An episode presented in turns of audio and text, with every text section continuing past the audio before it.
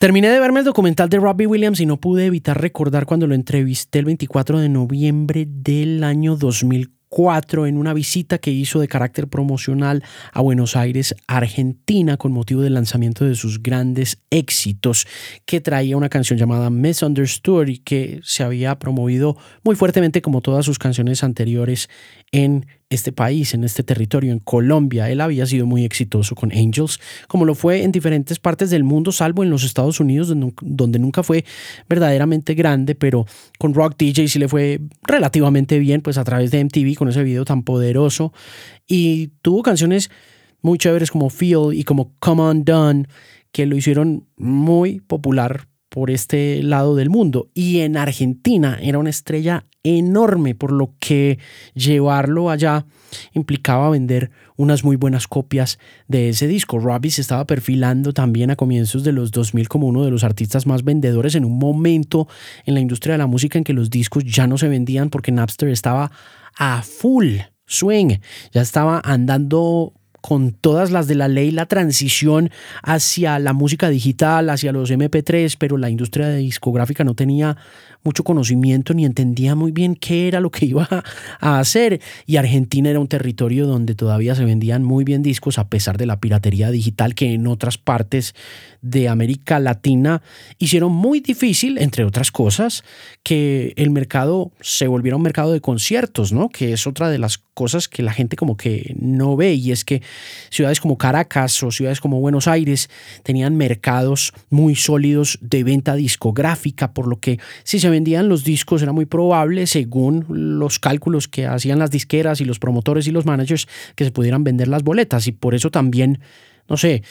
Caracas fue una plaza muy importante para conciertos mucho antes que Colombia. Colombia siempre tuvo muchos problemas de piratería física y ya ahorita con lo de la piratería digital, pues fuimos de los primeros en llegar a ese tema de las descargas gratis. Pero bueno, lo cierto es que había que hacer la tarea de pegar a Robbie Williams con Misunderstood y lo invitaron a un programa de Telefe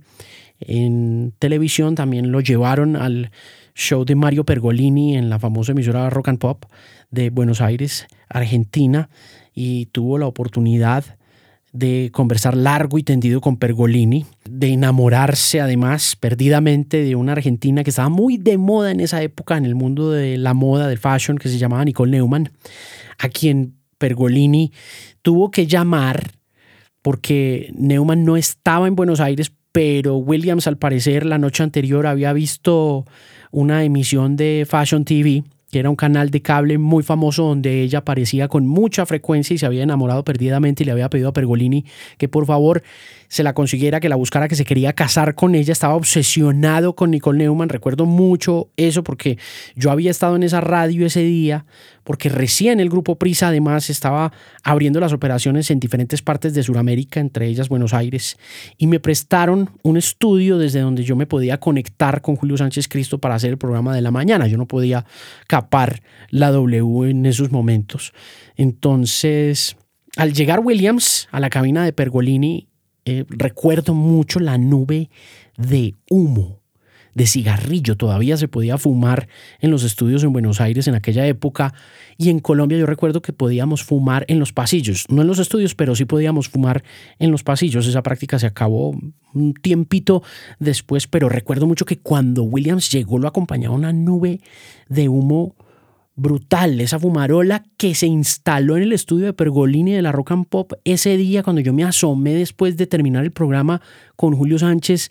era enorme y era toda de él del músico británico, que era un reconocidísimo fumador y tabaquista crónico, algo que se puede ver constantemente en este documental sobre su carrera y sobre su vida. Y me sorprendió que en las paradas mediáticas que hizo Williams en la gira de medios que lo llevaba a Buenos Aires y que yo estuve muy pendiente, lo que fue televisión, lo que fue prensa,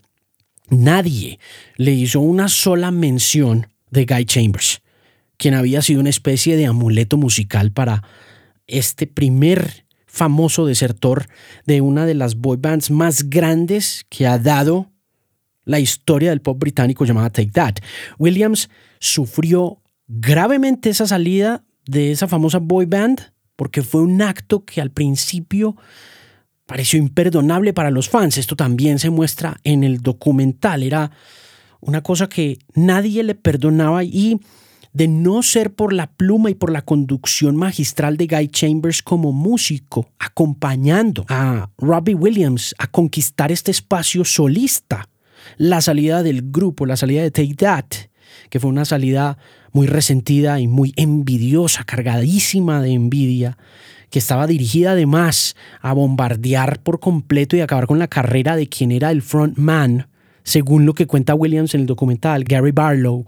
pues habría sido un fracaso rotundo. Pero resultó que Williams y Chambers hicieron una dupla muy similar, en mi opinión, y ya viéndolo un poquito desde esa lupa del documental donde uno tiene estos registros videográficos caseros, a la que lograron en su momento Elton John y Bernie Topping.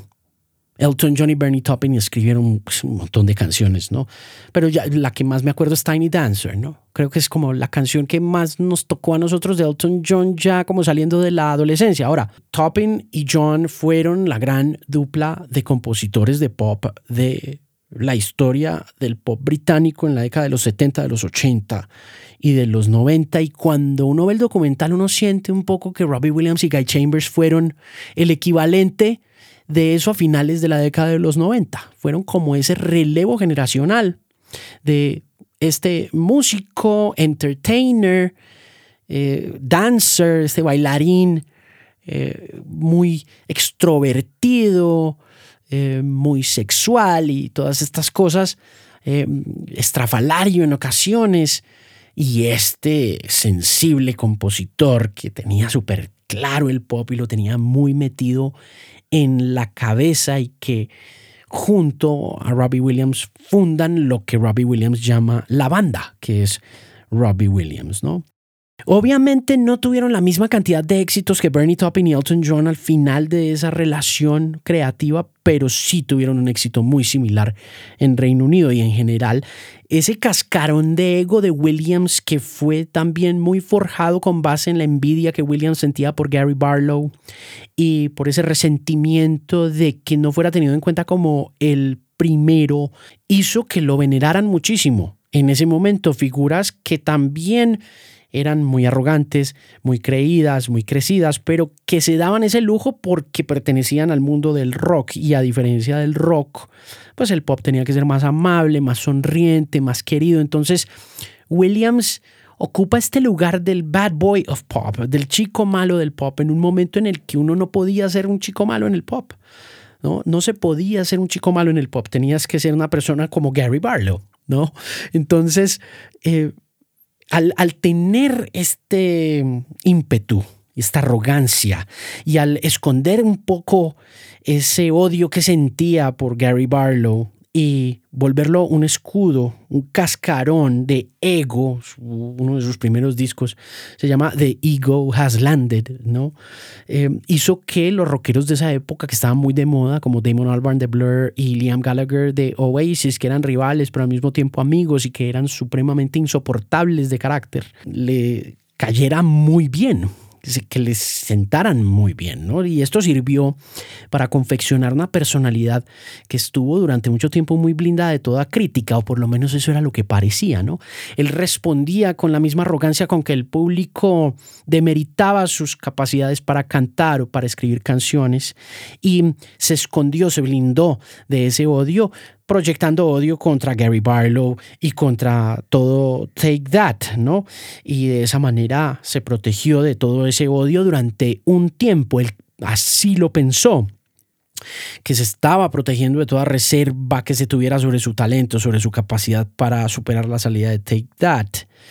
Y mm, fue tan poderoso ese escudo que fue su mayor herramienta de mercadeo y fue también su talón de Aquiles al final de los días, que no fueron muchos si uno se pone a mirar porque la carrera de Williams dura muy poco según lo que dice el documental, pero dura yo creo que lo que tiene que durar. El ego del pop británico se embarcó en una cruzada contra Take That, entonces soltó la lengua con mayor desfachatez que cualquiera de los Oasis o de los Blur y con una herramienta que apenas en ese momento se estaba entendiendo como lo que es para el documental hoy en día y en general para cualquier carrera, sabiendo pues que MTV había aprovechado muchísimo el video musical y que el reality apenas se estaba convirtiendo en algo que iba a reemplazar al video musical porque The Real World había sucedido en 1993. Entonces, a modo de Real World, se documentó muchísima de esa experiencia en videograbadoras caseras, en videograbadoras de aficionados. Y ese video casero en la mayoría de las ocasiones estaba filmado por Guy Chambers, el hombre que escribió Angels, el hombre que le ayudó a escribir Feel, el hombre que le ayudó a escribir Come Undone, el hombre que le ayudó a escribir Millennium, ¿no? Todas estas canciones también eh, vienen apoyadas de Guy Chambers y su inquietud con el tema videográfico, que termina siendo hoy en día el pegamento narrativo del documental y son centenares de horas filmando a Williams en sus mejores momentos y en sus peores también. Pero bueno, yo me fui por otro lado, pues porque toca hablar del documental, pero bueno, para cerrar la historia de mi visita y la conexión que tiene con el documental es que cuando nos reunieron en un amplio salón del Hotel Hilton de Buenos Aires en ese mes de noviembre del año 2004. Habíamos ocho o diez periodistas que veníamos de diferentes partes de América hispanohablante, desde México, Brasil, Ecuador, Perú, Chile, Argentina, por supuesto, eh, Uruguay, y cuando llegamos a ese lugar, a ese salón del Hotel Hilton, quienes estaban al frente de todo el séquito de Robbie Williams no escatimaron en hacernos sentir como si nos fuéramos a sentar con la realeza del pop británico. Había un candelabro enorme y lleno de brillantes que refulgía sobre ese cristal de una mesa redonda grande donde nos íbamos a hacer todos, una mesa brillante como de una madera finísima que está en todo el centro de ese salón. Y a la derecha había unas cortinas grandísimas blancas de palacio que yacían ahí impolutas, impávidas ante una abrasadora tarde argentina. Eso estaba haciendo 30 grados centígrados. Eran por ahí las 2 y 30 de la tarde y el sol disparaba rayos infernales de calor. Pero eso no impedía que tras esos gruesos ventanales que nos escondían de ese verano se escucharan los gritos desesperados de centenares de miles de chicas que, de no ser por lo caótico del ruido, parecían organizadas por su propio management. Esto era en serio una cosa de no creer que uno decía, estas chicas les tienen que estar pagando la disquera, el management, no sé, pero era tal la impresión que sentía uno como periodista que uno decía, estamos delante de una superestrella muy grande a nivel mundial. Y a la izquierda había una escalera en caracol gigante también de madera preciosa y muy lujosa que estaba esperando el descenso de alguna de las habitaciones más lujosas de ese hotel, el ego más grande del pop. Y en algún momento empezamos a verlo bajar con lentitud, vestido todo de negro, con una lentitud principesca, con un paquete de cigarrillos Malboro rojo en su mano izquierda y ya un faso encendido en la derecha mitad de camino y con unos tenis Adidas blancos superstar, así como los que tenían los Run DMC en eh, eh, Walk This Way, en el video de Walk This Way con Aerosmith y con esa mirada así intensa y penetrante fue avanzando hacia el grupo de periodistas por toda la mitad del salón y a última hora nos pidieron guardar las grabadoras. Nos dijeron, uh, he's gonna do press. Solo va a hacer prensa. Entonces, a escribir lo que iba a decir porque no nos iban a dejar grabar absolutamente nada y esto pues me metía en un problema muy serio a mí porque mi compromiso era regresar con un reportaje sobre Robbie Williams, de manera que la soberbia y la naturaleza insoportable de estos managers, de este tipo de artistas que es finalmente un reflejo de quienes son ellos, porque en muchas ocasiones un manager lo que hace es ser la cara fea del que ya es una persona fea por naturaleza, llena de inseguridades, llena de narcisismos, pero que tiene que poner otra cara delante de los medios. El artista siempre pone su mejor máscara delante de los medios de comunicación y en particular cuando está en, en prensa, ¿no? Cuando está haciendo prensa, cuando está haciendo comunicaciones de ese tipo. Entonces, a última hora nos piden guardar las grabadoras. Williams como para reforzar su presencia enorme de pop, se asoma a la ventana antes de saludarnos y va hasta la ventana, la abre de par en par y extiende los brazos ante el enorme grito de esa turba histérica que se cuela por todos los rincones de ese salón, mientras Williams empieza a absorber ahí por unos minutos el poder adictivo de ese público adorador, así como un pastor evangélico o como un dictador y unos minutos después de ese espectáculo que empezó a tornarse como medio mórbido después de unos segundos, William se giró y tenía las, las pupilas dilatadas y la sonrisa, sí, esa sonrisa socarrona de peladito travieso del colegio al que le perdonaban todas las cagadas porque era lindo y de buena familia. Y caminó después de eso hasta la mesa redonda y se hizo a mi lado izquierdo donde a pesar de que nos dijeron que apagáramos la grabadora, puse la mía y le di record, porque yo no podía volver a la W sin tener el testimonio de Robbie Williams. Ahí el hombre me miró, sacó un cigarrillo, lo prendió y señaló al periodista a su izquierda. O sea que me dio la peor mano de la partida, porque según el orden de los allí presentes, pues yo estaba a su derecha. Entonces iba a ser el último en preguntar y éramos 10. Así que comenzó la pequeña rueda de prensa y Williams empezó a elaborar las respuestas, todas muy consecuentes y muy bien organizadas. ¿Qué te parece Argentina? Al fin si te vas a casar con Nicole Neumann, es verdad que te vas a ver con el Diego, que es cierto que